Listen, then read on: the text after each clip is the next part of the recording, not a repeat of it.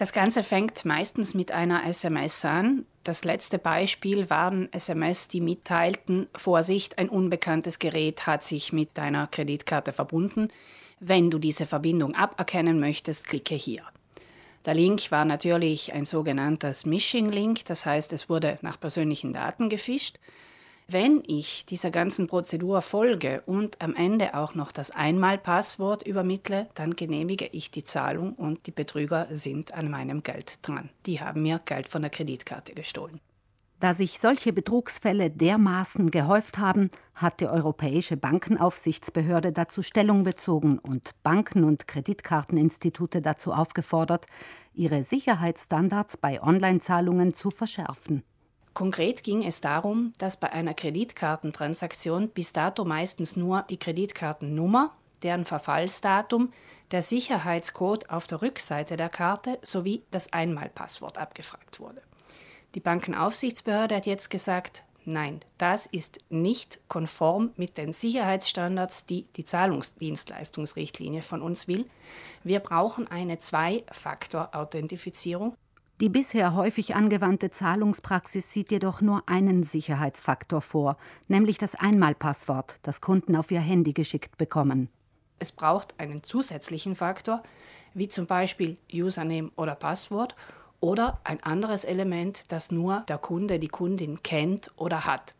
Das kann zum Beispiel eine zusätzliche Nummer sein, die ich mit Bank oder Kreditkarte gesondert vereinbart habe und die nur ich kenne.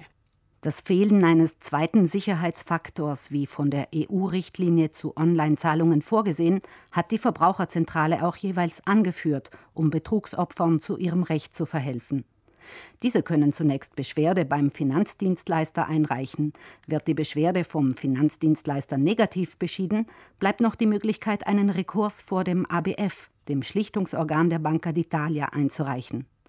Dort ist die Botschaft der Europäischen Bankenaufsicht mittlerweile angekommen. Das italienische Bankenschiedsgericht hat dieser Auslegung der Europäischen Bankenaufsicht absolut Folge getragen und hat jetzt in vielen Fällen, wo Geld von Kreditkarten, von Konten verschwunden war, gesagt, wenn nicht dieses zweite Element zur Authentifizierung abgefragt wurde, dann liegt die Schuld auch bei der Bank. Die Sicherheitssysteme sind nicht ausreichend. Deshalb haben Verbraucher und Verbraucherinnen das gestohlene Geld zurückerhalten. Verbraucherschutzverbände begrüßen diese Entscheidung des Bankenschiedsgerichts. Angesichts der allzu vielen Betrugsfälle sei es höchste Zeit, dass die Kreditkartengesellschaften ihre Authentifizierungssysteme anpassen und sicherer machen müssen. Nichtsdestotrotz gilt der gute alte Rat, Online-Zahlungen stets höchste Aufmerksamkeit zu widmen, sowie Zugangsdaten und/oder Zahlencodes niemals an Dritte weiterzugeben, denn das macht es ungleich schwieriger, gestohlene Geldbeträge rückerstattet zu bekommen